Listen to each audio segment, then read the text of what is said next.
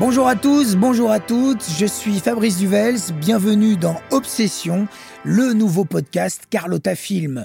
Obsession est un podcast mensuel qui profite d'une sortie ou d'une actualité Carlotta pour explorer un cinéaste et toute son œuvre. Aujourd'hui, en ce mois de décembre, nous reviendrons sur les derniers titres de la Midnight Collection, petit classique de Vidéo Club. Pour m'accompagner, Fatih Bédiar, mon camarade, scénariste et historien du cinéma. Ensemble, nous tâcherons d'évoquer le cinéma dans toute sa grande diversité et surtout de transmettre la belle passion du cinéma. Obsession, c'est parti. Épisode 2, Fatih Bédiar. Fabrice Duvel. Ça va? Ça va et toi? Bon Fatih, eh bien, je suis bien content de te retrouver Moi aussi. pour cette, euh, ce, ce- ce deuxième épisode euh, d'Obsession. Alors aujourd'hui, on va évoquer euh, les films de la Midnight Collection, Mhm. les dernières sorties Carlotta. On va parler de Mort ou Vif, Wanted de Dead or Alive, le film de Paul Bartel, hein, La course de Death l'an Race 2000, 2000, Un séminoïde, le film de, de Norman, Norman G. Warren. Warren. euh, Tourist Trap. Enfin, on va voir un peu tout ce, tout ce, ce, ce, ce- ce qu'on pourra évoquer. Euh, D'abord, pour commencer, Fatih, j'aimerais qu'on démarre avec euh, Inseminoid de, de Norman G. Warren. J'aimerais savoir euh, comment tu as découvert ce film? J'ai découvert ce film grâce à la collection René Château. Euh, René Château avait sorti cette collection incroyable qui s'appelait euh, Les films que vous ne verrez jamais à la télévision. Ouais. C'était une collection qui était euh, numérotée et ça a été l'une des collections qui a eu l'un des plus gros succès dans les vidéoclubs. René Château a, a toujours su mettre en avant ses produits comme personne, j'ai envie de dire, il avait vraiment aucun équivalent. C'était vraiment devenu le, boss des vidéoclubs. Après s'être imposé, comme euh, le boss des cinémas de quartier, hein, le Hollywood Boulevard, c'était quand même un cinéma incontournable. Dieu sait que j'y passé euh, euh, ma jeunesse là-bas. Et Inséminoïde faisait partie donc de cette collection qui était numérotée. Et numérotée, c'était très important parce que ça donnait aussi euh, un certain côté fétichiste euh, quand il s'agissait de posséder ces VHS. Et je faisais partie justement de ceux, euh, voire des privilégiés, à avoir eu cette collection chez moi Mhm. dans les années 80. T'as Euh, quel âge quel âge à ce moment-là? Ah. J'étais jeune, hein. c'est-à-dire cette collection-là, lorsqu'elle est arrivée, moi j'avais euh, j'avais 4 ans quand on l'a eu à la maison. Ça a, été, ça a été hallucinant. En fait, mon père euh, faisait partie de ces gens, en tout cas, qui étaient très influents dans le 18e arrondissement et à la Goutte d'Or. Et on venait vers lui pour euh, lui demander des prêts d'argent pour pouvoir ouvrir des commerces, etc.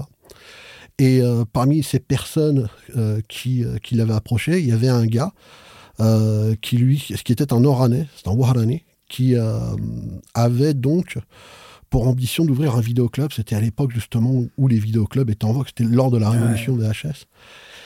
Et il avait réussi à récupérer un local qu'il a transformé en vidéoclub.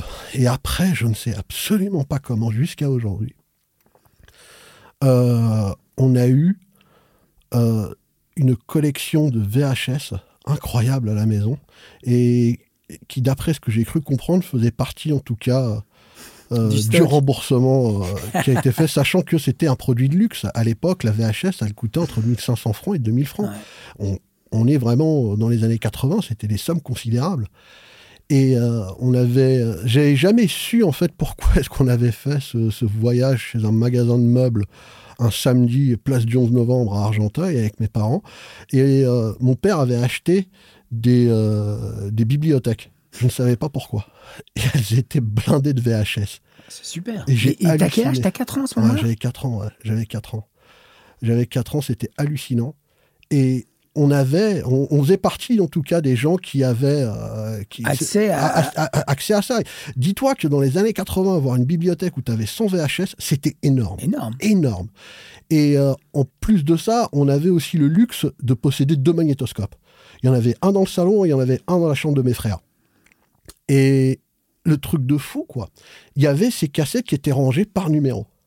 Et c'était la, collection, la Il y avait collection la René collection, Château. on avait la collection René Château Bruce Lee, qui était numérotée. Ouais. On avait la collection Les films qu'on ne verrait jamais à la télévision. Et on avait aussi les, les, classiques, enfin les classiques, c'était euh, Hollywood Video qui avait sorti en fait euh, plein de films d'horreur à, cette époque-là qui étaient quand même des putains de films quoi. C'était, euh, t'avais dans le tas des films comme t'avais Evil Dead, t'avais Contamination, t'avais tous ces films-là. Et on avait aussi des, des, des, VHS Warner Bros, on avait des VHS VIP où il y avait beaucoup de... D'ailleurs, j'ai toujours gardé, c'est l'une des rares cassettes, l'une des rares cassettes que j'ai gardées de cette époque parce que ça a été l'un de mes frères qui, euh, plus tard, a, vendu la collection et jusqu'à aujourd'hui, je lui en veux. Et je le déteste pour ça. Mais il y a une cassette que j'ai réussi à garder. C'est la cassette de euh, Le dernier face-à-face de Sergio Solima, euh, qui était titré en France. Il était une fois en Arizona. Et cette VHS, je l'ai gardée et elle a été signée par Sergio Solima. Et ça faisait partie des rares VHS que j'ai réussi à garder. Il y avait celle-là, il y avait Rolling Thunder que j'ai gardé aussi. il y avait. Oh, mon Dieu. Enfin bref. Et dans cette collection numérotée, tu avais Massacre à la tronçonneuse. Bien sûr. Tu avais Dawn of the Dead. Tu avais Maniac. Tu avais euh, La chair pour Frankenstein. Mhm. Tu avais Du sang pour Dracula. Euh, tu avais euh, La chasse sanglante, qui est un petit film méconnu, Peter Collinson, magnifique, avec, avec Peter Fonda, William Holden, mon copain, qui a été remaké d'ailleurs. Il a été remaké il n'y a pas si longtemps. C'est pas vrai. Ils ont fait un remake. Ils ont fait un remake qui est pas terrible d'ailleurs. Je, ne sais plus qui l'a fait. Oh, mais ils ont fait un, un remake du film. Tu m'apprends quelque chose. Il y avait ça. Il y avait euh, Le Crocodile de la mort de Toby Hooper. Qui, quand même, est un sacré film. Euh, malgré le fait que, euh, voilà, quoi, c'était très difficile de, de pouvoir faire un film suite à Texas Chainsaw Massacre. Mais je trouve que le film est vraiment très bon. et il y avait La marque du diable. Mm-hmm de, film hallucinant de Michael Armstrong avec Reginald et Udo. Et le dernier de cette collection, celui qui avait le numéro 9, c'était un séminoïde. Ah, ah bah, je, vais, je vais lire le, le, tu vois, j'ai le, le Blu-ray dans la main là. Je vais lire euh, le résumé du film. Donc, aux confins de l'espace, la mission archéologique Zénon numéro 7 est chargée d'enquêter sur les vestiges d'une civilisation disparue. L'expédition prend une tournure inattendue lorsqu'un des membres de l'équipage, blessé dans l'explosion d'une grotte, se met à développer des pulsions meurtrières. Bientôt, une scientifique est attaquée par une créature inconnue dans un souterrain. Lorsqu'elle se réveille à l'infirmerie, elle a la sensation d'avoir été inséminée par un extraterrestre. Ah, c'est tout un programme. Hein. Sacré programme, ouais. C'est tout un programme. T'as découvert le film quand, Fabrice? Oh, Moi, j'ai dû le voir. Euh, j'étais gamin. Euh, en fait, moi, j'étais dans les écoles jésuites très, très tôt. Mhm. Et euh, donc, euh, j'étais en pension.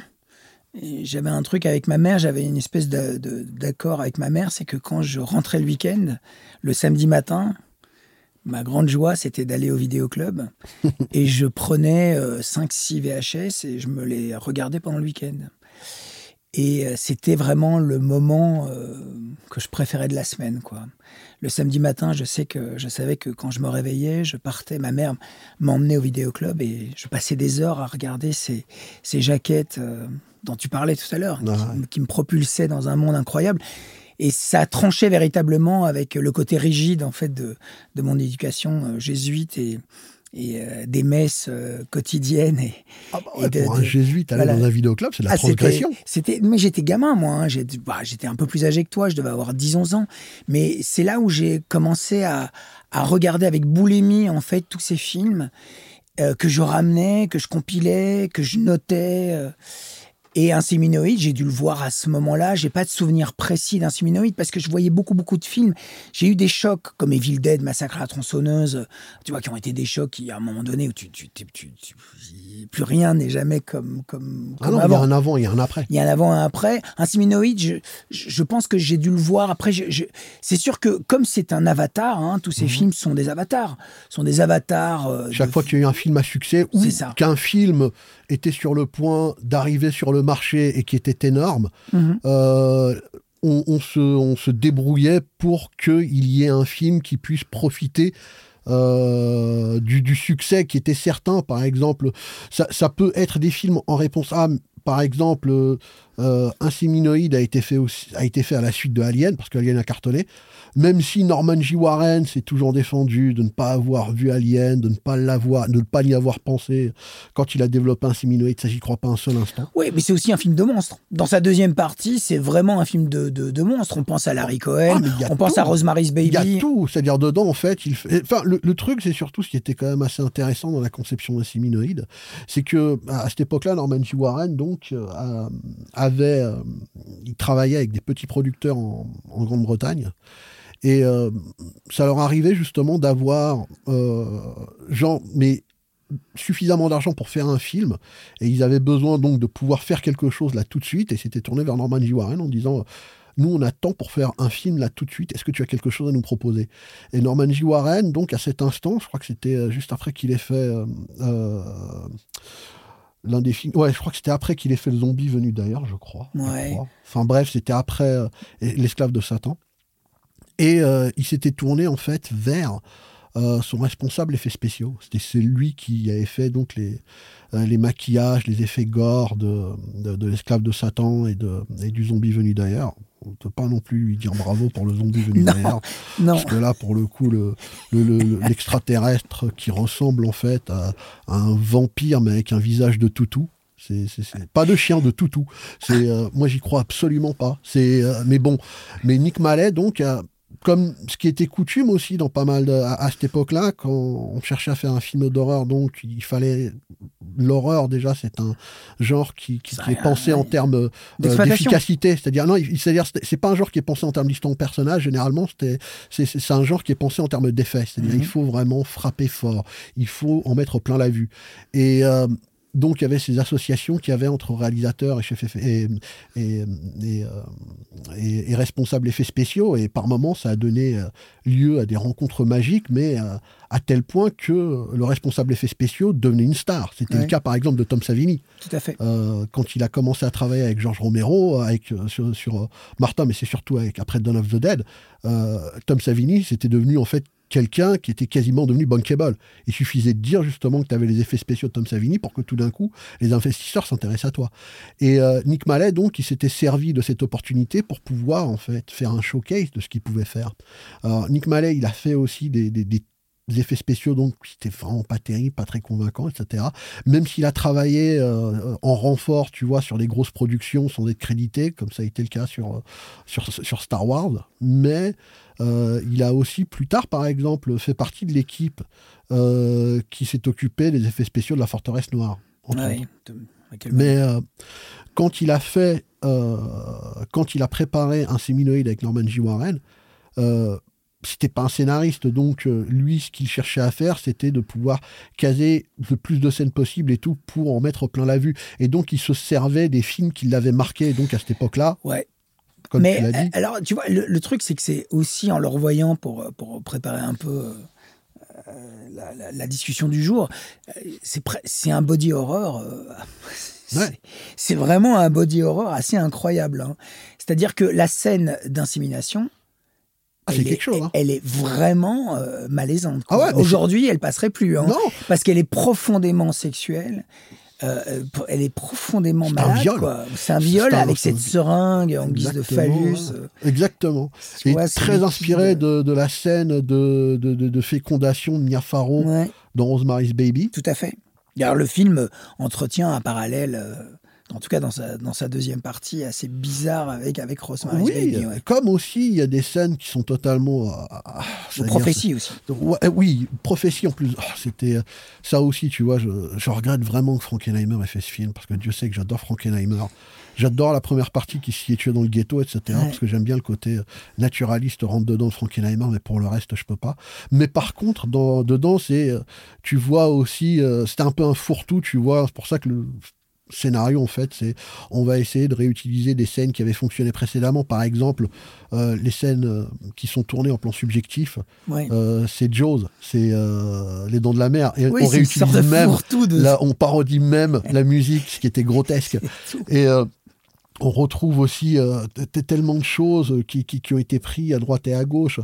Alors après, voilà, quoi. C'est-à-dire, bon, l'influence dominante, c'est quand même Alien, quoi.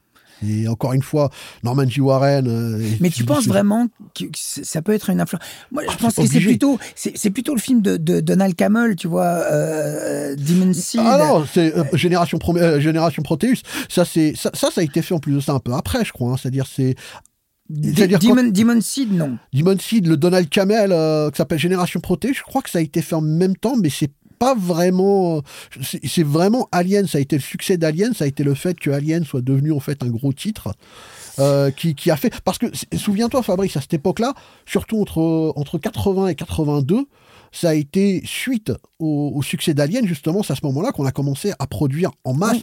des avatars il y avait par Bah, c'est exemple toujours le cas pour ce genre de, oui, ce ben genre voilà. hein. C'est-à-dire, euh, quand euh, Alien est sorti et Alien a fait un tabac, là, tout d'un coup, bon, bah, il y a une niche à exploiter. Et là, tu as eu un séminoïde qui s'est fait, mais tu as eu aussi Contamination de Luigi Bah qui ouais. s'est fait. Il y a eu La la Galaxie de la Terreur Terreur. de Bruce Clark. Il y avait X-Tro. Il y avait tous ces films-là. Et, et le film de Cronenberg. Mais Ah ça, bah- c'est avant. Non, non, ça, c'est- ouais. Chromosome 3, c'est avant. C'est Chromosome 3, ça a été fait avant. Ouais. C'est 79, je Oh, crois. ouais, c'était ça. Mais c'est c'est pas Cronenbergien, Siminoïde. J'ai envie de te dire, si le film avait été Cronenbergien, il aurait été un peu plus intéressant. Moi, le film, moi, le film, si tu veux, je l'aime bien. Moi aussi. hein. un siminoïde, mais encore une fois, c'est vraiment par nostalgie. Et puis, honnêtement, Fabrice, Puis il y, a- il y a Judy euh, Jason. oh, oui, mais bon, Ah, elle, est, elle est- tu vois, elle, est, elle est belle. tu sais que j'ai lu un truc, c'est qu'elle a été mariée à, à- à Christopher euh, Tabori, qui est le fils, Fils de Don, Siegel. ouais, ça, je savais pas. Si, si. C'est complètement fou.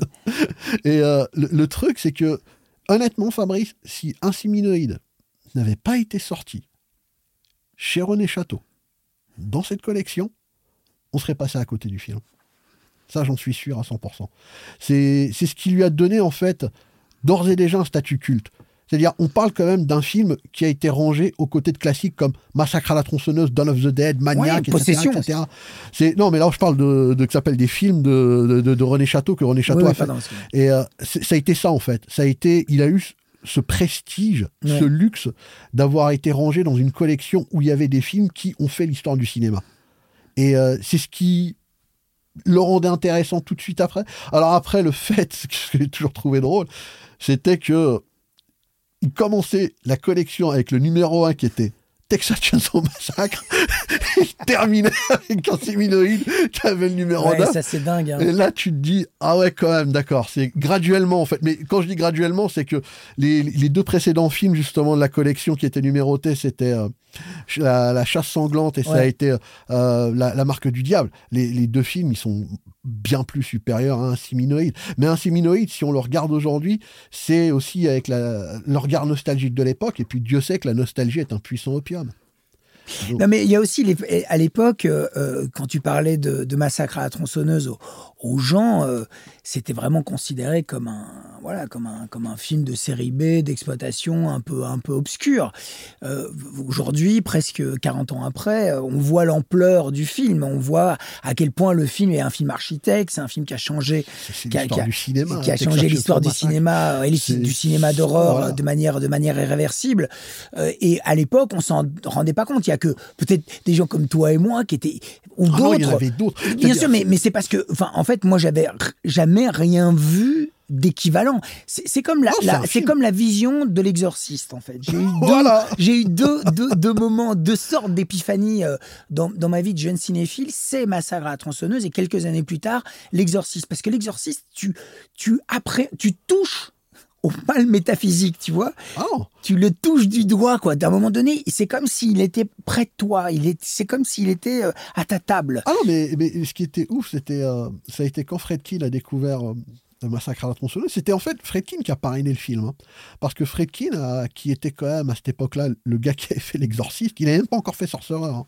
Et euh, à cette époque-là, il était tellement. il- c'était l'homme le plus puissant d'Hollywood. C'était lui. C'était lui en fait. Fredkin avait à l'époque le statut qu'aujourd'hui quelqu'un comme euh, Spielberg, tu vois, Ouais. euh, peut-être, il pouvait littéralement tout faire. Et il avait eu la volonté justement de produire euh, euh, euh, Toby Hooper, dont il était fan. Et il y avait quelqu'un qui lui avait posé une question à, à Fredkin, il dit Est-ce que vous pensez que Massacre à la tronçonneuse est un film plus terrifiant que L'Exorciste? La réponse de Fredkin, elle a été immédiate. Il a dit Bien sûr. Il dit c'est, il a réussi à, à aller au-delà de tout ce que je pouvais faire avec L'Exorciste. Il dit c'est un film qui est mais incroyablement fort. Et Fredkin le considère comme l'un de ses films préférés de tous les temps. D'ailleurs, l'autre film justement euh, qu'il considère aussi comme étant l'autre plus grand film d'horreur de tous les temps, bah, c'est Alien de Ridley Scott. Et euh, ce qui est drôle avec Norman J. Warren et ce qui est drôle avec un séminoïde, c'est que quand un séminoïde donc a été fait, c'était euh, bien entendu inévitable euh, d'être comparé à Alien, parce que oui, c'est normal, c'est un film qui a été fait grâce au succès d'Alien, mais la chose que Norman J. Warren n'a jamais pu anticiper, c'était impossible, c'était que le film, plus tard, soit vu comme étant le film qui a préfiguré Prometheus et Alien Convenant. C'est-à-dire, c'est incroyable, c'est fou. C'est-à-dire, quand j'ai vu Alien Convenant, je l'ai vu avec euh, mon copain Roger Avary, shout out to Roger. Et euh, Roger et moi, donc, on est allé voir le film. Et euh, il y avait ses enfants aussi, il y avait Ever, il y avait Gala. Et à la fin du film, on était tous un peu déçus. Surtout, il y avait Roger et moi, on, est en train de parler du film, et lui, il était là, il dit Putain, mais qu'est-ce qui est arrivé à Ridley Scott? Mais mon Dieu, qu'est-ce qui s'est passé? Etc., etc. Et à ce moment-là, je lui dis Roger, t'as pas l'impression, justement, qu'en regardant Prometheus et qu'en regardant Alien Convenant et tout, on se rend compte que, en fait, Norman J. Warren a anticipé tout ce qu'il allait faire. T'as Roger qui était pété là, qui dit Mais c'est vrai C'est totalement vrai Il dit Il y a carrément des scènes, justement, dans Prometheus, Alien Convenant et tout, qu'on retrouvait, justement, dans un séminoïde. et ça, c'était totalement incroyable. Totalement incroyable. Qui aurait pu penser ça à l'époque? Qu'il allait anticiper justement les vraiment la continuation mythologique du film le plus incroyable de cette époque qui était Alien. Ouais, il a, il, a plus fait. Après Réveillon sanglant, il a fait d'autres choses. Il a fait un peu de télé. Il a fait quoi? ils ont, ils ont tous un peu mal non, tourné. Hein. Norman J. Warren a vraiment une carrière anecdotique. Honnêtement, je trouve aussi qu'il avait. Euh, qui, euh, c'est-à-dire, s'il y a bien un film, en fait, quand on parle de Norman J. Warren, c'est surtout un séminoïde qui vient en tête, quoi. Et, euh, et si tu es un peu plus pointu, tu penses à l'esclave de Satan et aux zombies venus d'ailleurs. Mais euh, quand tu voyais euh, un séminoïde aussi, il a eu, c'est-à-dire indépendamment d'avoir eu le luxe d'avoir été mis dans la collection. C'était quand même un film qui avait bénéficié aussi d'une bonne distribution. Oui, puis la production, c'est bah, Ron Run Show. Ouais, Ron Run Show, mais Ron Run Show, c'est surtout un distributeur aussi. Oui, mais il met de l'argent. Il, a mis de l'argent dedans. C'est-à-dire, Ron Run Show, à cette époque-là, tu vois, il avait besoin impérativement de pouvoir exister à l'échelle internationale parce qu'il n'avait plus le monopole euh, euh, du, du, film d'action à Hong Kong parce que c'était la Golden Harvest qui lui avait donné le pion. Et euh, c'était Raymond Shaw qui était devenu le top dog à l'époque. C'était lui, Bruce Lee. C'était lui, Sammo Hung. C'était lui, Jackie Chan. Mais comment, comment il se retrouve sur ce film bah, Il s'est retrouvé sur le film parce qu'il était à la recherche justement de bonnes affaires. C'était quelqu'un, tu vois, quand tu, quand tu lui proposais bah là, pour le coup, il y a un film qui doit surfer sur le, succès d'Alien, il est le premier à vouloir le faire. Comme lorsqu'à chaque fois qu'il y avait, par exemple, un film qui marchait, systématiquement, il y avait une déclinaison euh, Show Brothers. C'était systématique. C'est-à-dire, quand Taxi Driver a été fait, Run Run Show, c'est ah bah tiens, on va faire un film qui va s'appeler Taxi, justement, avec David Chiang qui va remplacer euh, Robert De Niro. Et euh, il avait aussi cherché, par exemple, à, s'associer à, d'autres productions. Par exemple, on va parler de Paul Bartel à côté, c'était quand même aussi Ron Ron Show qui avait aussi mis de l'argent et qui avait assuré une partie de la distribution, en tout cas en Asie, de Cannonball. Ouais, donc euh, Paul Bartel, ça, on le garde pour plus tard, c'est le gros morceau. ouais, le gros morceau. en, tout cas, en tout cas, un réalisateur qu'on aime beaucoup tous les deux. Qu'on aime énormément. Euh, voilà, qui, a été produit. Énormément. Mais donc, tu vois, on parlait de, donc d'Avatar, euh, de, de, qui s'appelle de film à succès. Euh, l'autre titre de la Midnight Collection aussi, qui a été l'un des avatars justement de, d'un des gros succès de, de, cette époque-là, bah, c'est Tourist Trap de, de, David Schmoller. Et bon, je, je, partis chercher de l'aide à la station-service après avoir crevé. Euh, le jeune Woody est sauvagement assassiné par une poupée de cire aux étranges pouvoirs télékinétiques.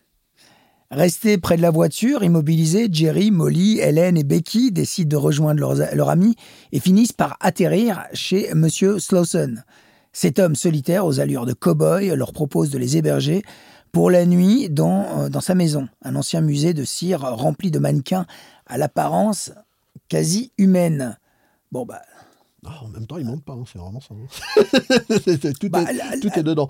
C'est de nouveau un avatar. Non, mais c'est c'est un avatar. Mais en plus de Mais- ça, c'est- un avatar qui. euh, euh, alors, ce qui était drôle, c'est que à l'époque, quand par exemple tu cherchais euh, à, à financer un film, surtout euh, des, pendant toute la décennie 70, mais à partir de 73, euh, tu, tu ne pouvais que euh, suivre les, les- les- titres en fait qui avaient marqué cette décennie. Donc c'était euh, Texas Chainsaw Massacre, mais c'était aussi L'Exorciste, c'était Opération Dragon. Karim. Et c'était euh, et, et c'était Dirty Harry et Magnum Force. À tel point qu'à cette époque-là, tu pouvais carrément trouver euh, un minimum de financement si dans ton titre tu avais les mots tronçonneuse, diable, Magnum et Dragon. C'est totalement ouf. Touriste Ah Tra- mon Dieu, qu'on regrette cette époque. ça. Bah grave. Et euh, il y avait toujours des déclinaisons, mais totalement abracadabrantesques et tout, en utilisant ces, euh, que ces mots-là dans les titres. Parce que c'était les arguments de vente. Et euh, Tourist Trap, il n'a pas mis le mot euh, Texas, il n'a pas mis le mot Chainsaw, il n'a pas mis tout ça, mais ça reste un film qui a été fait sur le modèle de, de, de Texas Chainsaw Massacre, mais ce qui est plus intéressant, et en tout cas ce qui le démarque des autres euh, avatars de, de Texas Chainsaw Massacre, c'est que euh, David Schmoller est un Texan. Mhm. Il vient du Texas. Et tu vois, il, il a en fait euh, le même background culturel, le même background social Que Toby. que Toby.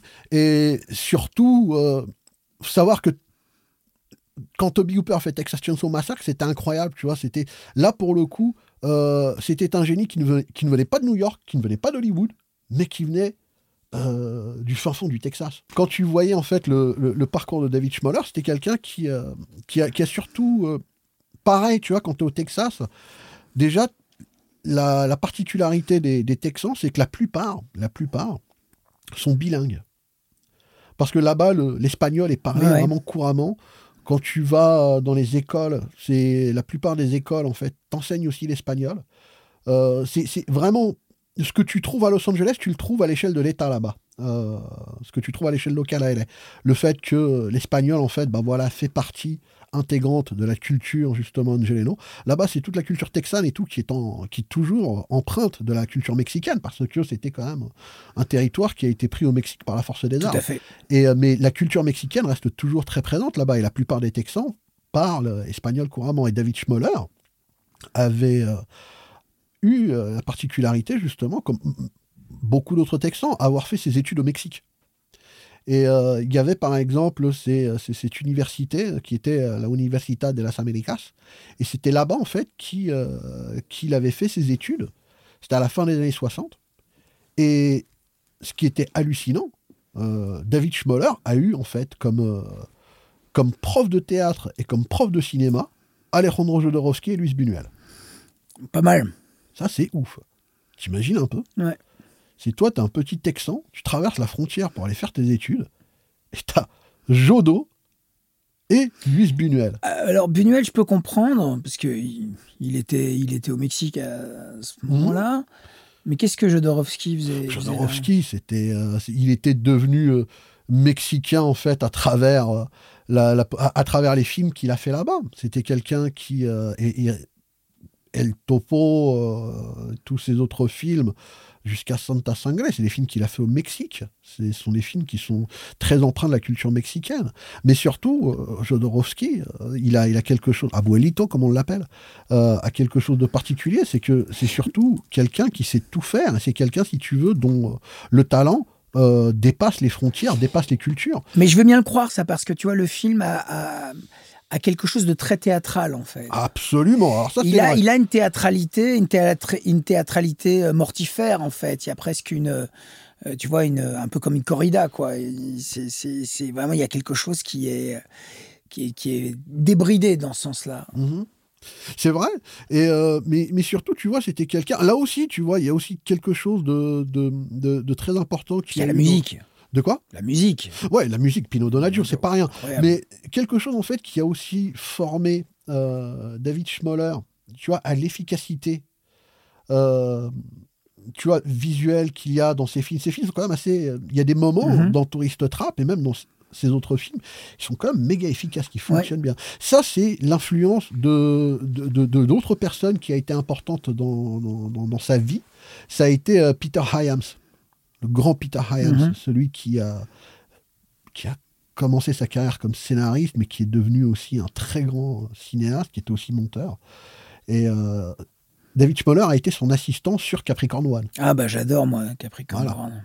Donc euh, et Peter Hyams, il a toujours eu aussi ce côté mentor. Tu vois, il a toujours été très proche de des jeunes gens qui l'entouraient. Tu vois, parce qu'il aimait beaucoup leur enseigner des choses. Parce que c'est c'est euh, Fred Decker par exemple qui me disait que c'était euh, quelqu'un d'absolument généreux euh, avec qui, Fred Decker? Fred Decker, c'était le réalisateur de, de, Monster Squad, ça a été le réalisateur euh, de, euh, de, de, Night of the Creeps. il avait, c'était le, c'était le compère de Shane Black. Shane Black, qui est devenu donc la star du scénario mhm. que l'on connaît. mais c'est quelqu'un qui est, est, une figure, on va dire, un peu culte du cinéma d'horreur quand je dis un peu culte, non, c'est une figure culte. Monster Squad, c'est un film absolument remarquable, comme euh, euh, Night of the Creeps. C'est quelqu'un qui a fait partie aussi des protégés de Joel Silver, entre autres. C'est lui aussi qui a connu en fait euh, un, revers assez violent quand il a fait Robocop 3 plus tard. Mais la personne en tout cas qui a été et il a il a pris cher. Violent, il a il a pris très cher avec Robocop 3, très très cher. Mais quand je te dis il a pris cher, il a pris beaucoup, beaucoup, beaucoup plus cher que nous avec Col 45. Et, euh, mais ce qu'il a fait, donc, euh, Fred Decker, c'est qu'il a eu Peter Hyams qui a été son producteur et, l'un aussi, il était réalisateur seconde équipe, tu vois, sur le film qu'il a produit qui était Monster Squad.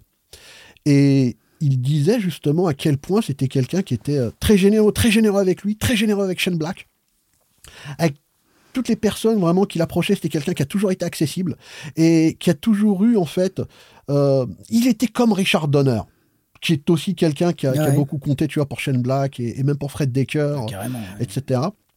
C'était quelqu'un qui euh, avait ce côté euh, généreux, ce côté un peu paternaliste aussi. c'était c'était aussi ce que disait Brian Elgeland au, au, sujet de Richard Donner et ses, propos étaient aussi applicables à Peter Hyams. Peter Hyams, il a toujours été comme ça. Et il a eu, en fait, cette influence sur, euh, sur David Schmoller. Et euh, quand on voit justement euh, les, films de Schmoller, Schmoller, la plupart, en tout cas ses films, ses premiers films, sont tous quand même assez efficaces. Et Tourist Trap, d'ailleurs, putain, il est ouvert sur une scène absolument démente, Fabrice. La scène d'ouverture, elle est vraiment bien. Il, y a, il avait en plus de ça était très ingénieux pour la faire fonctionner.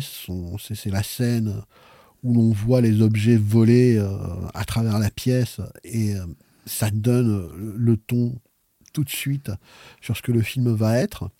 Et d'ailleurs, la scène était tellement efficace que Stephen King lui-même euh, avait dit avoir. enfin, il s'était déclaré être fan du film, rien que sur la base de cette scène d'ouverture. Cette scène d'ouverture l'a vraiment fait peur. Et euh, faut le faire hein, quand, quand, tu t'appelles Stephen King. Hein. Ouais, bah Stephen King, il, aime un peu tout, non? Ah, c'est vrai. Ah, il aime pas un peu tout, Stephen? Non, non, t'as raison. Stephen, euh, il aime un peu beaucoup. Hein, non, il, a, il avait aimé des trucs totalement calabrantesques. Ça, franchement, parfois, pour moi, ça n'a plus aucune valeur. Est-ce que, est -ce que, tu dis, Fabrice, est absolument vrai, frappé au coin du bon sens, t'as raison. C'est-à-dire, le jour où Stephen King a dit qu'il avait aimé La nuit à dévorer le monde, j'étais à what the fuck?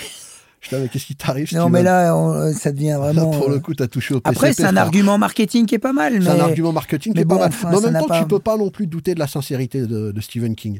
Et, euh, mais là, en l'occurrence, c'était justifié. Contrairement à la nuit, il a dévoré le monde. Hein. Bref. Et, et donc, quand tu voyais aussi les, la façon dont, dont Schmoller réussissait, en tout cas, à, construire le film. Je trouve que le film est quand même très efficace euh, euh, dans son ouverture. La première partie, la façon dont il introduit par exemple le lieu, etc. Je trouve que ça fonctionne. Après, il y, a un flottement qui, porte un peu préjudice au film.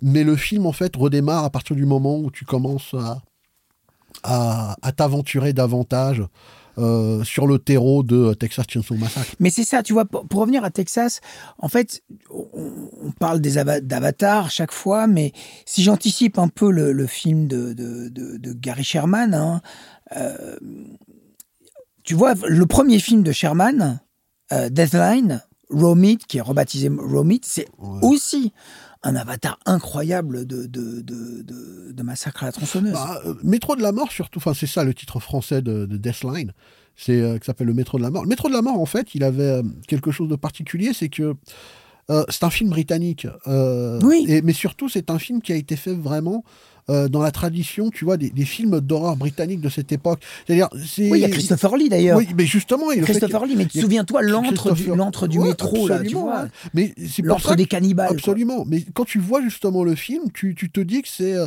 un film, par exemple, que euh, Freddy Francis euh, mhm. Peter Sasdy ou même John Gilling aurait pu faire. Euh, on est vraiment dans cette tradition, tu vois, de, de, films assez efficaces qui avaient été faits euh, pour la firme Amicus. Là, là pour le coup, pour, pour, pour Tourist Trap, ce qui était, ce qui, ce qui était étonnant, c'est qu'il reste sur le terreau de, de Texas Chainsaw Massacre. mais à un moment donné, c'est aussi ce qui, va, ce, qui, ce qui va lui porter préjudice. Parce que c'est très difficile quand tu fais un film euh, qui suit à la trace un, film aussi balèze que celui-là. Mais je suis pas complètement d'accord avec toi. Excuse-moi, Fatih, parce que je, trouve que le film, effectivement, a une tradition anglaise, c'est-à-dire que mmh. tu sens le là, poids... Là, tu parles de Deathline. Je, je parle de Deathline. Moi, je continue de parler de Tourist Trap, là. Ah, pardon, excuse-moi. Non, non, non, je parle de Tourist Trap, Fabrice, parce que Tourist Trap, si tu veux, c'est déjà, quand tu t'appelles Toby Hooper, et que tu as fait Massacre à la tronçonneuse, déjà lui-même, il a eu du mal, si tu veux, à avancer dans sa carrière après avoir fait un film comme celui-là. Alors je te laisse imaginer ce que ça a dû être pour les autres qui ont cherché à le suivre. Et ça a été le cas justement avec David Schmoller quand il a fait, euh, quand il a fait euh, Tourist Trap. C'est que malgré les qualités du film, malgré le fait que le film il reste néanmoins plaisant à regarder, euh, il, il, tente de se hisser péniblement au niveau de son modèle. Après, c'est pas faute d'avoir essayé. C'est pas possible. Le, le modèle est indépassable. Non, mais même pour Toby, ça a été difficile de, bah de, pouvoir passer, de pouvoir passer après. Alors, je te laisse imaginer. C'est là après. Il y a des choses, par exemple, qui vont à l'encontre. C'est-à-dire les choses qui, pour moi, donnent en fait un grain de folie au film ne sont pas des choses qui vont en fait dans, dans le sens ou alors qui ont cherché à, à prendre la direction de Texas Chainsaw Massacre. Par exemple, c'est la musique de Pino Donaggio. La musique de Pino Donaggio est totalement folle. C'est-à-dire, c'est limite si euh, tu te demandes pour quel film elle a été composée. D'ailleurs, oui, euh, euh, Erwin Yablans, le, qui s'appelle le producteur, avait détesté la musique. Il avait vraiment détesté la musique et pour lui, ça a été vraiment un très gros problème. Bah, c'est pas métabolisé, quoi. C'est vraiment, c'est ça fait pas corps avec le film. Non, du tout. Mais en même temps, tu vois, c'est ce qui lui donne en fait une, une certaine identité. C'est-à-dire, ça donne au film une tonalité assez parodique et dans ce sens, le film fonctionne comme une parodie, j'ai envie de te dire, plus que comme un avatar. Mhm. Et moi, je préfère justement qu'un film puisse fonctionner à l'échelle de la parodie que de celle de l'avatar. Mais après, tu vois, c'est... Euh, c'est aussi, ça aide à apprécier justement le film de la seule façon possible, c'est le second degré. Parce que si on prend un film comme Tourist Trap au sérieux, le film ne tient pas. Mais non. Voilà. Un séminoïde non plus. Hein. Oui, un séminoïde non plus, absolument. C'était ça. Alors après, tu vois, il a toujours, parce que alors, Pino Donaggio, tu vois, ça a été vraiment euh, le que s'appelle la carte Joker qui a permis justement de donner. Mais après, tu vois, Schmoller, il va loin, tu vois, c'est-à-dire, il, va chercher quand même euh, le monteur de Massacre à la tronçonneuse, Larry, euh, Larry Carroll, mm-hmm. et il en fait le scénariste.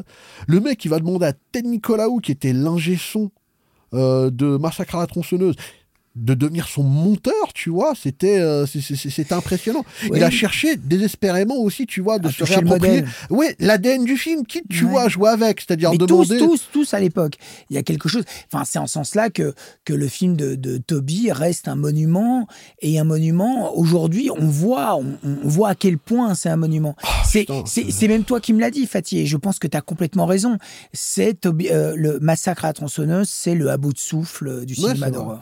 C'est vraiment, il y a un avant, un après. Ça me tue en plus de ça, parce que plus on parle de Toby, plus il me manque, mais surtout, plus je me haïs vraiment d'avoir. Euh, j'avais eu l'occasion de travailler avec lui et c'est moi qui. Euh, c'est moi qui ai dit non. Ouais quelle honte. Bah c'était en 2012, j'avais euh, c'était à l'époque où je faisais euh, la tournée des agences américaines. À cette époque-là, j'étais en train de, de préparer Stark. Euh, je venais de finir d'écrire un film pour Johnito. j'avais d'autres projets qui allaient, mais tu vois, c'était quand même des, des, trucs qui étaient quand même assez importants. et, c'était, je crois que c'était à UTA, je crois, c'était l'une de ces agences-là et tout, qui me disait Ouais, tu sais, Toby Hooper cherche un scénariste pour pour faire un film, etc. Il a, il a cette idée-là, il aimerait bien pouvoir trouver un scénariste pour pouvoir la développer. Toi, tu connais son travail. Je, je connais très bien ton travail. Bah, c'est bien dommage, mon fait, parce, que, parce que Toby était un homme. Euh, moi, j'ai eu la chance et le grand bonheur de, de le rencontrer deux, trois fois, et c'était un homme vraiment admirable. Très gentil, il avait une affreuse euh, veste jaune euh, canari, mais j'ai un souvenir de lui ah vraiment incroyable. Non, mais là, pour le coup, tu vois, j'ai été, euh, j'ai été, euh, j'ai, été bête, vraiment. J'ai, vraiment, je, je, je regrette parce que c'est, c'est, quelqu'un de, de, s'appelle de, de vraiment, vraiment, vraiment brillant, quoi. Et euh, tu vois, par exemple aussi pour, pour Tourist Trap, à un moment donné, on avait parlé dans les, dans les suppléments de, des Crocs du Diable de toi, tu étais étonné justement de trouver euh, Jason Miller, par exemple, dans un film espagnol, etc. Et puis après, on s'était mis à parler de, bah, de cette époque justement où euh, il y avait des, acteurs et tout qui euh, s'aventuraient au-delà des frontières américaines pour pouvoir faire carrière.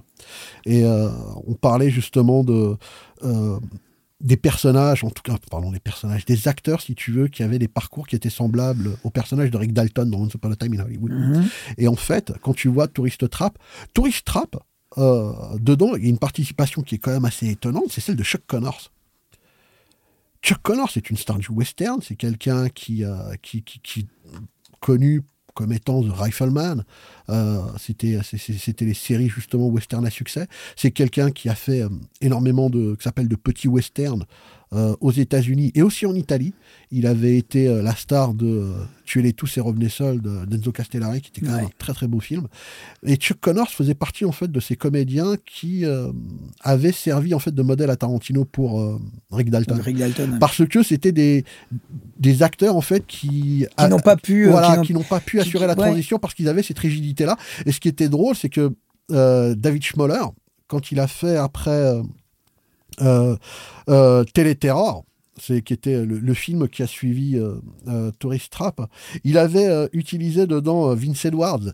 Et Vince Edwards faisait partie aussi justement des, des acteurs que Tarantino avait pris pour modèle pour le, personnage de Rick Dalton dans, dans, dans, dans Time in Hollywood. Et j'ai envie de te dire, Tourist Trap aussi, il prend, si tu veux, ce, cette petite importance dans le sens où, si on veut vraiment aussi s'intéresser à l'histoire, à la petite histoire justement d'Hollywood à travers justement ces acteurs qui n'ont pas su assurer cette transition-là, euh, Tourist Trap est là aussi ah justement pour servir de, de, de, de, de, documents complémentaires à Once Upon a Time in Hollywood.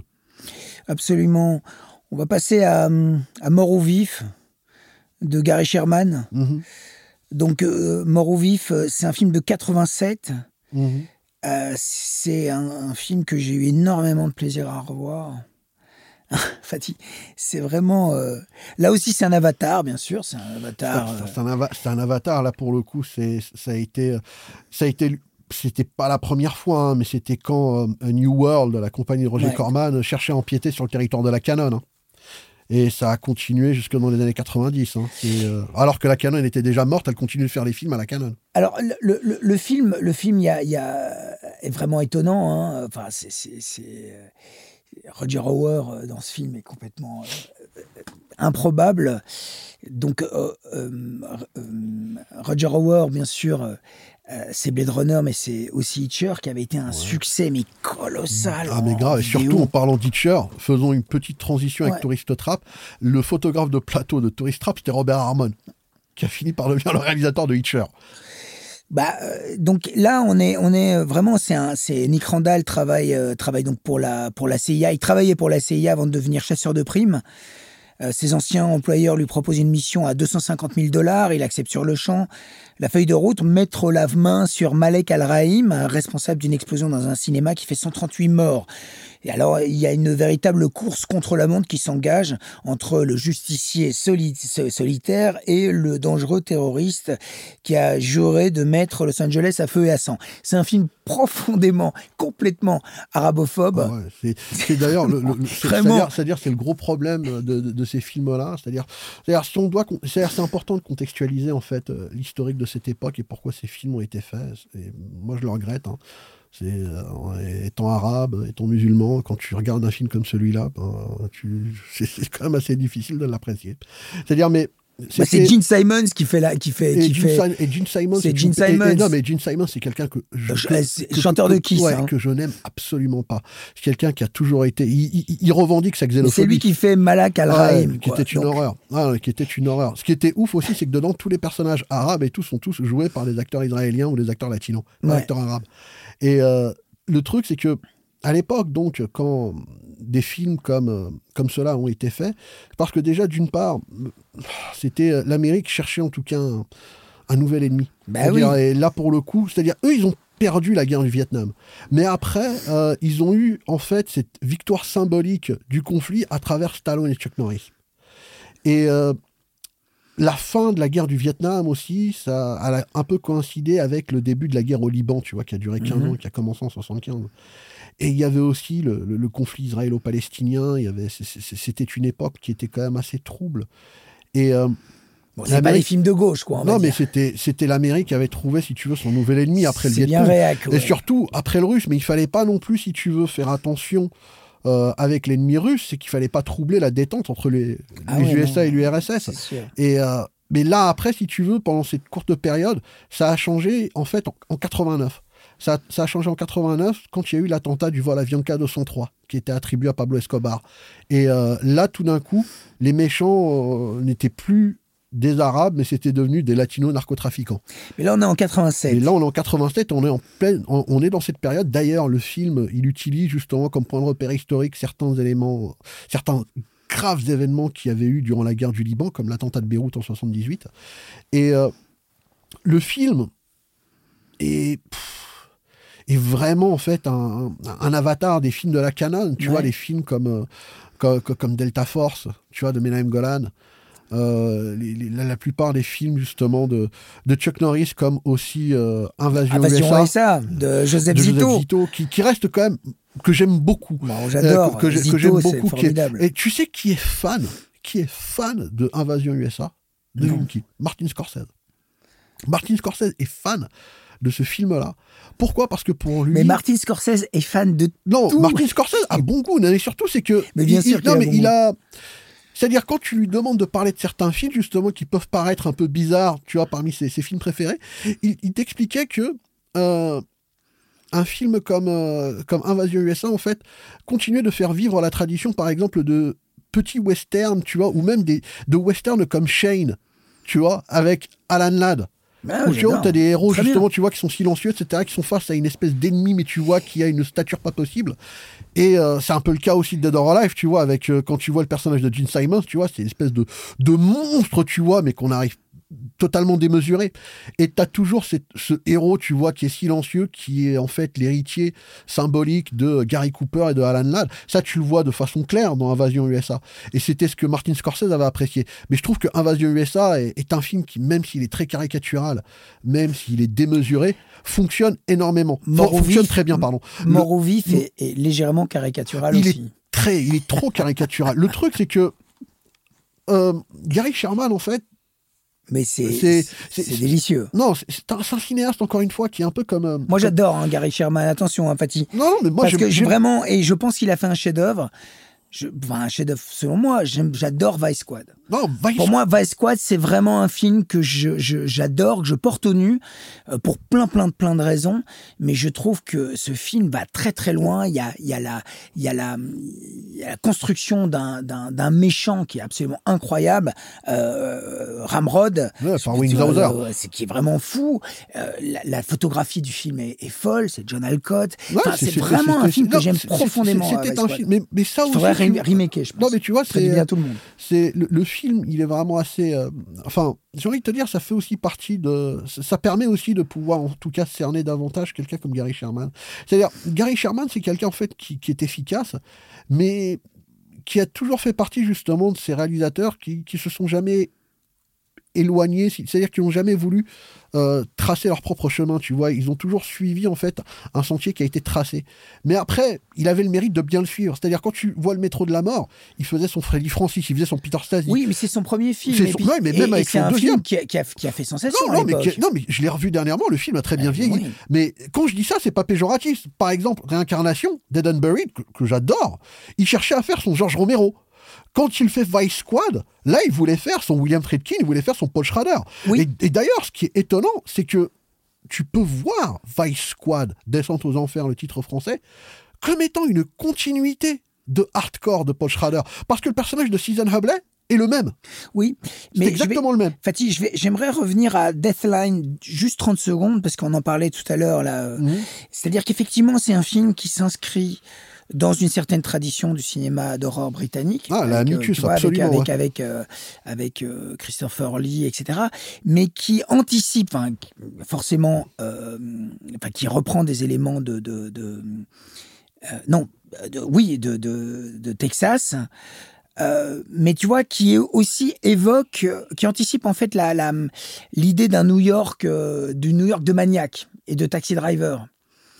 Euh, tu vois, sur le, le Londres de Deadline, en fait, me fait penser à, à, à ce que euh, Scorsese et d'autres vont faire euh, dans le New York des, de 75, par exemple. bah oui. mais tu vois ce que je veux dire? C'est, c'est un film presque en- entre deux, quoi. Alors, ce qui était étonnant, c'est que le. C'est-à-dire si Deathline aussi a, a été euh, a été en fait important, tu vois, mais dans ce- c'est-à-dire montrer si tu veux le le monde souterrain en fait de New York, mais surtout par- parce que déjà le, le fait de parler justement de films comme euh, euh, c'est-à-dire quand tu parles de polar urbain new-yorkais, c'est déjà très difficile de ne pas penser, si tu veux, aux nombreuses scènes qui se sont situées dans le métro, tu vois, et qui ont été le théâtre de scènes totalement atroces. Ouais. Euh, tu vois, j'ai envie de te dire, tu parles aussi d'un film comme L'incident de Larry Pierce, Ouais. avec euh, Tony Musant et Martin Sheen qui terrorisaient une rame de métro. Euh, tu vois les scènes les plus marquantes de, de, de Maniac, ça se passe dans le métro. Trop, ouais. Tu vois la scène de Day Swish, de, du justicier dans la ville, tu vois. Ah, mais c'est t'as- 72, Ouais. euh, Death- Deathline. Ouais, absolument. Mais encore une fois, euh, c'est. Mais dis-toi que le film, par exemple, qui a, qui, enfin, pardon, le film. Oui, le film, mais avant tout, c'était, c'était avant tout un écrit. C'est-à-dire, Deathline a marqué quelqu'un qui a été ensuite, une- enfin, qui a été une, qui est toujours une figure incontournable du, de la littérature horrifique. euh, c'est euh, Clive Barker, parce que Mhm. Clive Barker, quand il a, euh, quand il a fait, quand il a écrit Midnight Meat Train, Ouais. Midnight Meat Train est en fait une continuité, en fait une révision, une relecture de, du métro de la mort. C'est exactement la même chose. Ils en ont fait un film d'ailleurs. Et c'est Ryohei Kitamura. Ryohei Kitamura, Ouais, moi je, je considère que c'est son meilleur film. J'ai jamais été fan de Kitamura. C'est quelqu'un que j'ai que, je n'apprécie pas, mais déjà humainement, c'est quelqu'un que j'ai rencontré euh, à deux reprises et j'en suis absolument pas fan. Mais euh, je trouve que ses films sont, pour la plupart, sont, sont assez surestimés. Mais par contre, je trouve qu'il a fait un travail absolument remarquable avec euh, Midnight Meat Train. Et euh, Midnight Meat Train, pour moi, est en, en fait, c'est le double programme idéal avec Deathline, avec le métro de la mort. Le, le truc, c'est que quand Gary Sherman donc fait Vice Squad, Vice Squad, il le fait vraiment parce qu'il y a eu Cruising et il y a eu euh, euh, Hardcore, mais surtout, en plus de ça, il a même repris à son compte la maquette du poster de- d'un des posters de Cruising pour pouvoir Mhm. vendre, euh, vendre le film. Le Ah, film a- le film sort vraiment là. là dans, Ah non, mais dans- le film, non, mais le film est vraiment bien, mais c'est un film si tu veux. l'ouverture, souviens-toi de la Ouais, l'ouverture. avec la chanson. Bang Bang Shoot 'em Up de La, Wings la Hauser, chanson ouais. Neon, Neon. Slime. C'est ça, mais c'est que, que, que Wings, voilà. que- euh, Wings Hauser chante. a, a- a écrit et chanté. Faut- il faudrait qu'on l'écoute là. Non, elle est superbe cette chanson, mais en plus de ça, ce que j'aimais bien, c'était justement le couplet Bang Bang Shoot 'em Up. C'est- Ça m'a toujours marqué. Donc, tu vois, il cherche. Quand il fait le métro de la mort, c'est Freddy Francis, c'est Peter Sasdy. Quand il fait euh, Réincarnation, tu vois, c'est que ça s'appelle c'est Georges Romero. Quand il fait Vice Squad, il fait son Fredkin, il fait son Paul Schrader. Mais quand il fait Wanted Dead or Alive, là, il cherche à faire son Walter Hill, il cherche à faire son John Bien sûr, bien sûr, il cherche à faire son Michael Mann. Bien sûr, mais tu vois, de toute façon, il a une carrière euh, difficile. euh, et je crois que son dernier film, c'est Polter- Poltergeist 3, quoi. Enfin, non mais c'est horrible, c'est-à-dire non mais le, dernier bon film de, de... Ah, putain ouais, j'ai envie de te dire ça ça fait mal quoi. Mais je trouve vraiment que même bah moi j'ai encore une fois comme je te l'ai dit, j'ai vraiment un problème avec euh, l'arabophobie justement de ah, moi j'aime bien. de, de, de, mort ou vif. Mais euh, honnêtement je trouve que euh, Vice Squad ça a été Vice Squad était vraiment un super film. Puis surtout il y a quelque chose vraiment de, de qui s'appelle de très bon dans, dans Wanted par contre c'est que le film il a quand même une très belle forme. Et, euh, et d'ailleurs justement c'était c'était quelque chose dont j'avais que, que j'avais que j'avais mis. Je me demande si j'en avais parlé dans à l'époque dans Mad. C'est j'aimais beaucoup en tout cas la façon dont euh, Gary Sherman avait éclairé justement toutes les parties industrielles euh, de oui le loft. voilà tout ça. de ce loft incroyable. et, si et le chef op en fait c'est Alex Nepomniachtchi. Et c'est quelqu'un en fait euh, que j'ai retrouvé. Mais il sait s'entourer, hein, Sherman. Quand il fait euh, Vice Squad, c'est John Alcott, c'est ah quand même euh, pas n'importe qui, c'est le mec qui a fait, euh, qui a fait 2001, Shining, Barry Lyndon, attention. Hein. Non, il sait s'entourer. Mais Alex Nepomniachtchi, c'est quelqu'un vraiment que les gens ont découvert lorsque il a fait la superbe photo de Narc de Joe mhm. Carnahan. Ouais, bien sûr. Et euh, je, me souvenais en avoir parlé justement dans Mad à l'époque, tellement j'avais trouvé que son travail de composition, c'est-à-dire il a vraiment épaulé Joe Carnahan, Joe Carnahan qui était euh, pas très à l'aise, euh, tu vois, c'était quand même un, c'était un premier film, pour lui c'était un premier film alors que c'était son deuxième film, mais il avait besoin en tout cas de pouvoir trouver une identité visuelle qui soit suffisamment forte. Et Dieu merci, il l'a trouvé à travers Alex Nepomniachtchi, qui lui est, vraiment, c'est magnifier par exemple les, les, décors industriels. Tu, vois, un peu urbain, mais tu vois, primitif. Quand tu la, vois ville, la ville est profondément industrielle à l'époque. Enfin, tu vois, Exactement.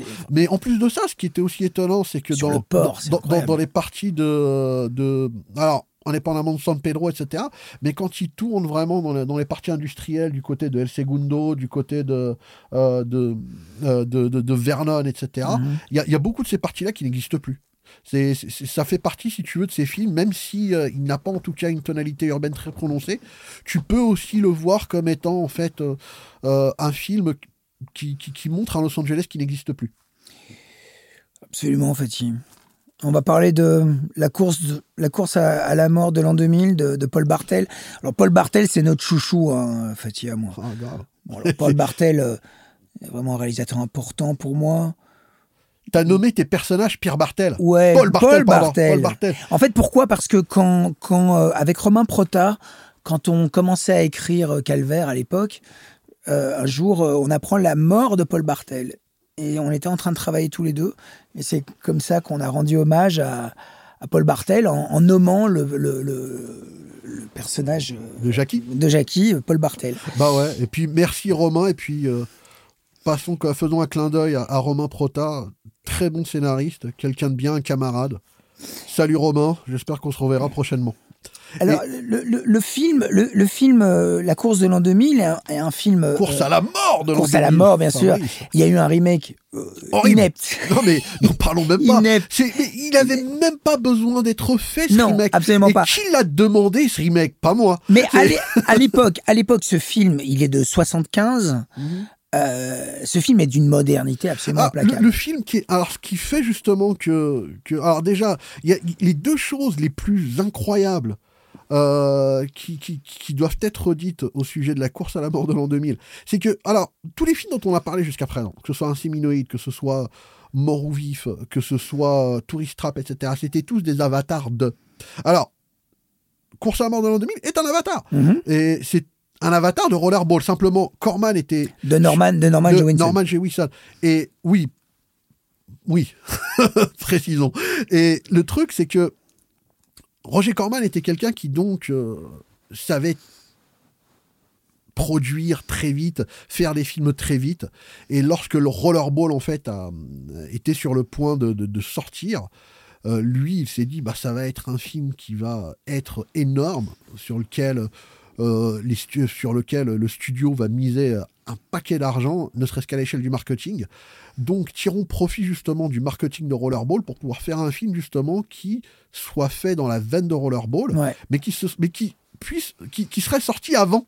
Et c'est ce qu'ils ont fait. Death Race 2000 a été conçu à cause de Rollerball. Mais il a réussi en fait à défoncer Rollerball dans sa sortie.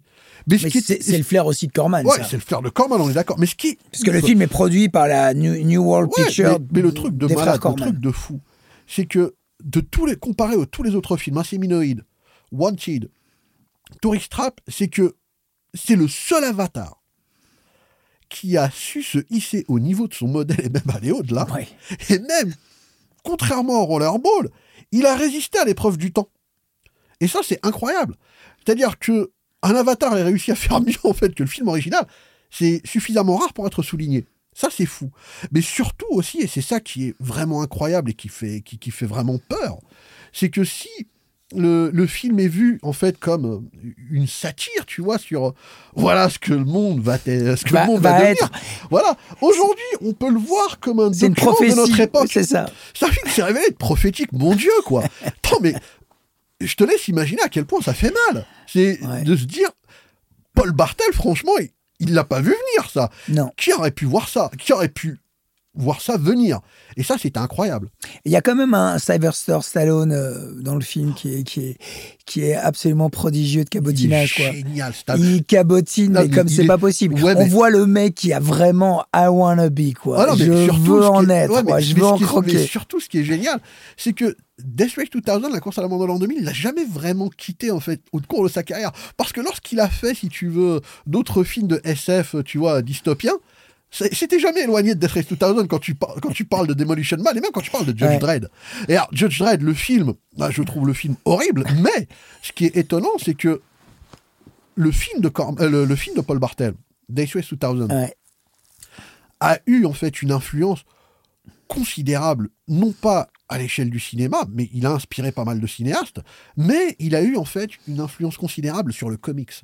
Et il y a eu en fait, c'est tous les fans de comics connaissent 2000 AD, qui était euh, culte, c'est-à-dire pour nous, c'était. Mais il a un petit côté Barbarella. Hein. Oui, mais là. Il a un petit côté Barbarella. Mais là, en l'occurrence, le film en fait a, a eu une influence directe en fait sur ce magazine, et ça a été. C'est l'univers de Judge Dredd en fait. C'est dans, c'est dans 2000 AD que Judge Dredd euh, a vu le jour.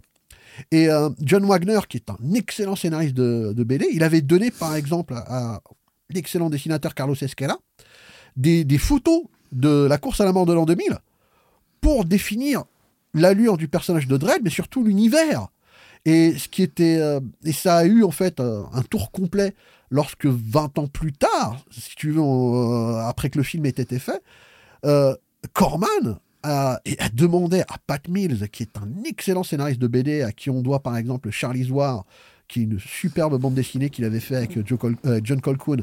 Et il a demandé à Kevin O'Neill, qui, qui nous a quitté dernièrement, que Dieu ait son âme, et qui était un génie, c'était lui à qui on doit les super beaux dessins de la Ligue des Gentlemen Extraordinaires d'Alan Moore, de faire une suite à Death Race 2000, à la course à la mort de l'an 2000, en BD.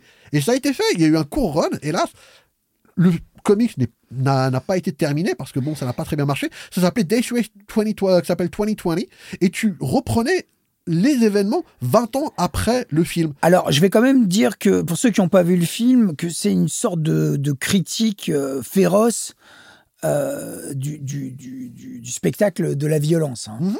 Donc, c'est une course euh, improbable. Il y a David Carradine, qui, est un personnage... il faut le voir. Super. vraiment... Euh, on comprend à quel point. Euh, il a fait voler en éclat son image de Shan Quan Kane dans, Kung Fu. Enfin, il est, il est fou dedans. Euh, et, donc, c'est une espèce de, de, course où tout est permis. Ouais, très et, donc on tue des enfants, on tue des vieux. voilà, c'est ça. Et donc pour, pour un enfant, on a autant de points. Pour une vieille dame, on a un temps, autant de points. Pour un handicapé, on a autant de points. Enfin, c'est vraiment tout est permis. C'est vraiment un spectacle complètement débridé, d'une violence euh, folle et en même temps très, très incorrect. Alors politiquement complètement incorrect, impossible de faire ce film aujourd'hui. Bah oui, parce que euh, quand on non mais surtout c'est à, quoi bon faire un remake de ce film? Moi je comprends pas pourquoi est-ce que ce remake de merde a été fait, putain de merde. Le film, il est très bien comme ça, mais surtout aujourd'hui, il est encore plus d'actualité que jamais. Euh, à quoi ça sert d'avoir justement fait un remake de ce film-là? Le film est toujours d'actualité. C'est ça, qui, c'est ça qui est totalement fou. Et non, s'il te plaît, le film aujourd'hui, tu vois quoi? C'est tout le monde d'aujourd'hui. C'est-à-dire la manipulation des médias, la xénophobie, Bah, les néo-nazis qui s'affichent sans complexe, la mort qui se donne en spectacle, et un Oui, et puis- président et puis la- qui la- annonce horriblement Trump. Oui, et puis la, la politique du spectacle, le populisme, toutes ces Absolument. conneries-là, quoi. Absolument. Et, c'est- et c'est franchement ça, moi, qui me. Et pour revenir justement, c'est quand tu avais le discours critique de George Bush Jr. à l'égard de la France pour son refus de s'engager dans la guerre en Irak à l'époque, j'avais l'impression de voir, tu vois, les discours du président qui cherchait à blâmer les Français sur, euh, Sur euh, les- les tu vois, French sur, le sur sabotage de la résistance dans le film. Ce sont ces Français, voilà, c'est à cause de la France. La France, ne- voilà, c'est, on est devenu le bouc émissaire. Et dans le, mais dans la vie, c'est-à-dire dans un contexte géopolitique grave, euh, on avait un équivalent au cinéma, c'était celui-là. Ça fait peur. Alors, Fatih, juste, j'aimerais faire une parenthèse sur, sur la production du film, parce que c'est un film qui est produit par euh, Mhm. Roger par- Corman. par Roger Corman, avec euh, la New World, la New World Picture. Mhm. Et la New World Pictures a fait énormément euh, de, de- a produit énormément de films. Je pense à Cannonball, je pense à Piranha, je pense à Galaxy of Terror, Angel, la trilogie Mhm. Bien Angel. sûr. Euh, il y a aussi, euh, il fait partie de la Midnight Collection chez Carlotta. Euh, tu te souviens de la tagline de Angel? Oh putain. Hein? Impossible aussi aujourd'hui. La tagline, c'était bonne, bon élève la journée, Mhm. bonne paix Ouais. la nuit. Ouais, c'est ça. Magnifique. Je pense aussi à, à- à China Blue de, de Ken Russell Ah putain, non, mais ça, euh, en 84. Non, mais la New World, si tu veux, elle a été. euh, C'est-à-dire, déjà aussi, euh, la New World Contrairement à, à son rival euh, de l'époque qui était la Canon, Mhm. la New World a, elle a eu euh, une- quand même euh, une espérance de vie qui était euh, incroyable. Mais c'était quelqu'un aussi, enfin, c'était une entité euh, qui a su aussi s'adapter. Oui. Qui a su s'adapter au marché de la vidéo parce qu'à un moment donné, New World, c'était surtout beaucoup de films qui étaient des directs to vidéo. Mhm. C'est-à-dire, la New World, par exemple, euh, lorsqu'elle a, elle, elle s'est repris, euh, elle a repris à son compte la, la mode des films de kickboxer, suite au succès de Van Damme. C'est-à-dire, euh, la New World avait fait quand même un sacré carton vidéo avec euh, la série des Blood Fist avec Mhm. Don Dragon Wilson. Mhm. Et euh, ça aussi, tu vois, c'était des, des films qui tournaient en boucle dans les vidéoclubs. Mais vraiment.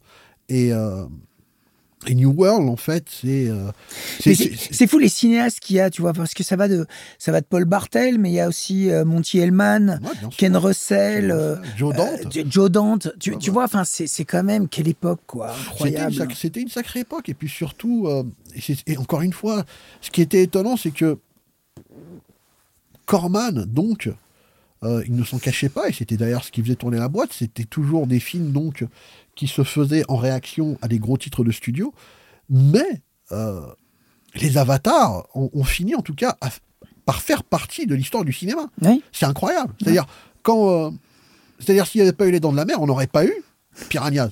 Non. Putain de merde, Piranhas aujourd'hui est devenu un film méga important. Oui. Mais déjà à l'époque, quand il est sorti, tu vois, on était là. Waouh Et d'ailleurs, celui qui a volé la vedette à tout le monde dans le film, c'était Paul Bartel. Paul Bartel est incroyable dans Piranhas. Dans le rôle de. de Oui, ce- parce que Paul Bartel a été un acteur aussi, il a, il énormément tourné. Ouais. Joe Dante, elle l'a toujours bien utilisé. Et, euh, mais surtout quand tu le vois dans, dans, dans, dans Piranhas, tu vois, c'était le, le moniteur de Colo, quoi. Ouais. Qui, carrément, qui limite, il gueule pas sur les mots. Allez, baignez-vous, prenez du bon temps, etc. Genre, il leur gueule dessus. Toi, tu sais ce qui va se Ah. passer. Toi, t'as vraiment le cœur, si tu vois, qui se dit, merde. Et le truc qui est horrible, c'est quand il se rend compte de ce qui va arriver, de ce qui est en train d'arriver. Il est le premier à se jeter à l'eau pour sauver le plus de monde possible. Et quand Bradford Dillman arrive sur, sur, sur place, le, quand il voit Paul Bartel, Paul Bartel est détruit. Mais tu y crois C'est-à-dire vraiment, quand tu le vois, tu te dis, mais putain de merde, mais quel talent d'acteur Et il a, mais quand tu le vois aussi euh, en train de parodier les- les- les- les- un personnage, la Lionel Atwill, dans, dans, dans, dans, dans le sketch de, de, de l'homme invisible de, de, de machin, de euh, Cheeseburger Film Sandwich, Ouais, ouais, de John Landis. Moon. Putain de merde, mais qu'est-ce qu'il était brillant dedans Ouais. et quand tu le vois dans. Même, tu vois, il a trouvé, il était excellent dans Gremlins 2. Ben oui, oui, quand bien il le faisait intervenir comme, tu vois, le, c'est, c'est- c'est le, le gérant du cinéma que Mais l'on appelle. Là aussi, c'est une carrière euh, assez étonnante et, un peu malheureuse en, en- en termes de, de, de mise en scène. Hein. C'est- Euh, Bartel. euh, Enfin, aujourd'hui, les gens connaissent un, un peu euh, la, la- la course à la mort de l'an 2000. Ils connaissent Eating Raoul. Tim Raoul est un film mortel. Ah, mais moi, c'est un. Génial. Non, ce film-là est brillant. Formidable. Vraiment brillant. Et euh, c'est puis surtout, tu vois, il avait. euh, J'adorais aussi euh, le, le fait qu'il ait sa diva. Qu'il ait, tu vois, ça. Ouais. Il avait sa Liv Ullman, c'était Marie Voronoff, qui a toujours Il été avait sa géniale divine. Il avait films. sa divine. Ah c'était ça. C'était Ouais. vraiment, c'était ça. C'était sa Liv Ullman, c'était sa Bibi Anderson. C'était c'était Marie, Vor- Marie Voronoff. Et ah, elle a toujours été brillante euh, dans, dans, dans ses films. Mais il a, c'est-à-dire c'est quelqu'un qui surtout a, est, est incroyablement drôle. C'est-à-dire c'est un, c'est-à-dire c'est c'est- un c'est un personnage Paul Bartel. Ah oui. Et euh, il est euh, il est à hurler de rire, mais il a surtout euh, c'est difficile de de, de, de- de ne pas penser à, à Paul Bartel sans sourire, parce qu'il est toujours, il a toujours été fun. C'est-à-dire que t'es content de le voir quand tu le vois à l'écran, mais pourtant tu vois ce qui était quand même un peu dommage, ça a été sur la course à la mort de l'an 2000. euh, lui et Roger Corman, ils ont eu en fait un accrochage euh, sur le ton du film. C'est-à-dire quand Corman avait, euh, avait commencé le développement du film, tu vois, il en a fait un film très sérieux, un film très noir, très violent. Et après, ça a été non quoi, c'est pas possible. Paul Bartel, il était là, non non non non. C'est- C'est-à-dire, il fallait justement revoir le film en long, en large et en travers et tout pour pouvoir lui donner la dimension d'une satire. Et euh, Oui, parce que la- l'aspect euh, satirique chez, chez Bartel est très important. hein. non mais Euh, et on le voit énormément dans Eating Raoul, par exemple. Mais bien sûr, mais surtout dans, le, dans le contexte d'un film de SF comme celui-là, euh, c'est vraiment l'humour du film qui l'a rendu à l'épreuve du temps. De la même façon, par exemple, qu'un film qui doit beaucoup à Death Race 2000, que je n'ai pas hésité à comparer à Death Race 2000 lorsque je l'avais vu euh, à sa sortie, c'était Battle Royale de Kinichi Fukasaku. Oui, tout à fait. C'est c'est tout à fait ça. Et ce qui fait, ce qui fait fonctionner euh, un film comme, euh, comme Battle Royale, indépendamment de son efficacité visuelle. Putain, on parle de Fukasaku. quoi. Oui, mais il a un ancrage qui est beaucoup plus réaliste. Oui, tu vois, mais- la, course à l'an 2000, à la course à la mort de l'an 2000, il y a presque un côté euh, euh, fantôme de l'opéra, quoi. Mais, mais- mais quand a- tu vois Battle Royale, Battle Royale, c'est drôle. Battle Royale, c'est très très drôle. C'est quand même très satirique. Il y a des scènes dedans, tu te dis, c'est totalement improbable. Tu ne peux pas t'empêcher de rire. Et il y a pareil aussi, justement, dans, dans, dans Death Race 2000. Battle Royale, pour moi, c'était aussi une picture de rappel. Ça m'a rappelé que oui, la course à la mort de l'an 2000 existe toujours. Bien sûr. Et c'est le film que tu avais envie de revoir tout de suite après avoir découvert Battle Royale. Et c'est à ce moment-là que tu te rendais compte que putain, le film, il a pas pris une ride. Non, le film a fait des petits. Le, le film a vraiment fait des petits. Et surtout, il est d'une modernité, comme tu disais tout à l'heure, absolument implacable. Et c'est c'est étonnant que Roger Corman a, a cherché, après que le film a été fait, tu vois, de, de, de comment dire, de retirer en tout cas euh, le, le- que s'appelle de l'humour du film. Paul Bartel, il l'a vraiment très mal pris hein, quand il disait euh, c'est quand même con et tout que Roger Corman a cherché à, à faire le truc. Mais après, quand tu vois par exemple à quoi ce ce qu'a ce qu'aurait donné en fait Death Race 2000 sans humour, ben t'as la réponse juste après, c'est Cannonball. Cannonball, c'est totalement ça. Alors le film, euh, c'est- ça reste un film fun, mais c'est un film qui n'a pas euh, passé l'épreuve du temps. C'est-à-dire, aujourd'hui, les gens, par exemple, quand tu leur parles de Cannonball, ils ne vont absolument pas penser au film de Paul Bartel, ils vont systématiquement penser au film avec Burt Reynolds, Jackie Chan, Martin, Sammy Davis Jr., etc. Et ça, c'est vraiment, c'est, tu te rends compte à quel point c'est en le mettant en perspective avec Cannonball que tu te rends compte que c'est l'humour, en fait, qui a été euh, un élément clé pour son appréciation, euh, mais euh, à l'échelle du temps, quoi. Merci Fatih pour ça. Euh, on va conclure ce- ce- cet épisode 2 donc en vous rappelant que, euh, que la Midnight Collection chez Carlotta, bah, il y a plein de titres, hein, il y a plein de choses. Il y a, on n'en a fait que 4, mais euh, il y a les Basket Case, euh, The Boys Next Door. Franken l'auteur, les amis? Oui, puis il y a les films de, de, de Glenn James Close, Bickenhouse. de Glenn, Glenn Close, Exterminator. Enfin, tout ça sont, sont des films que vous pouvez choper chez Carlotta, la Midnight Collection. Fatih, je te retrouve le mois prochain pour un nouveau podcast. Ouais. Hein? Plaisir. Au Honneur. plaisir, Fabrice. Merci aux auditeurs. Merci de nous avoir suivis. Merci d'avoir été avec nous pour cet épisode 2 de Obsession. Merci à Fatih, merci à Troisième Oreille, merci à Vincent Paul Boncourt et à toutes les équipes de Carlotta Film. N'hésitez pas à nous donner vos avis et impressions sur tous les réseaux sociaux de Carlotta et sur le site carlottafilm.com. Nous, on vous donne rendez-vous le mois prochain pour un nouvel épisode disponible sur toutes les plateformes. Longue vie à Obsession et vive le cinéma.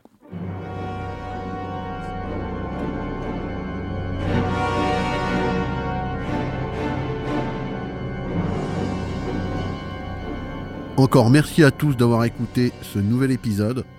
Pour compléter ce podcast, une petite synthèse des choses à retenir pour apprécier davantage votre écoute d'obsession. Les dates à retenir. 1974, date de sortie de Massacre à la tronçonneuse. Comme l'année précédente, qui a été marquée par les sorties de Magnum Force, L'Exorciste et Opération Dragon, 74 va lancer l'œuvre de Toby Hooper et amorcer une succession d'avatars qui continueront d'envahir les salles de quartier jusqu'au début des années 80. Parmi eux, Tourist Trap de David Schmoller. 1975. Date de sortie de Rollerball de Norman Jewison et celle de la course à la mort de l'an 2000 de Paul Bartel. La mise en chantier de Rollerball avait donné l'idée à Roger Corman de développer la course à la mort de l'an 2000. Et il avait réussi l'exploit de le concevoir et de le sortir deux mois avant la sortie officielle de Rollerball afin de profiter au maximum de son exposition médiatique et en s'y attachant comme œuvre complémentaire au film de Jewison. 1979, date de sortie d'Alien de Ridley Scott. Le succès planétaire du film a engendré une série de films spatiaux horrifiques exploitant ad nauseam le même concept. Un équipage de vaisseaux pris au piège par un monstre extraterrestre. Contamination de Luigi Cozzi. La galaxie de la terreur de Bruce Clark. Parasite de Charles Band. Créature de William Malone et Xtro de Harry Davenport sont les principaux titres auxquels s'ajoute Inséminoïde de Norman J. Warren.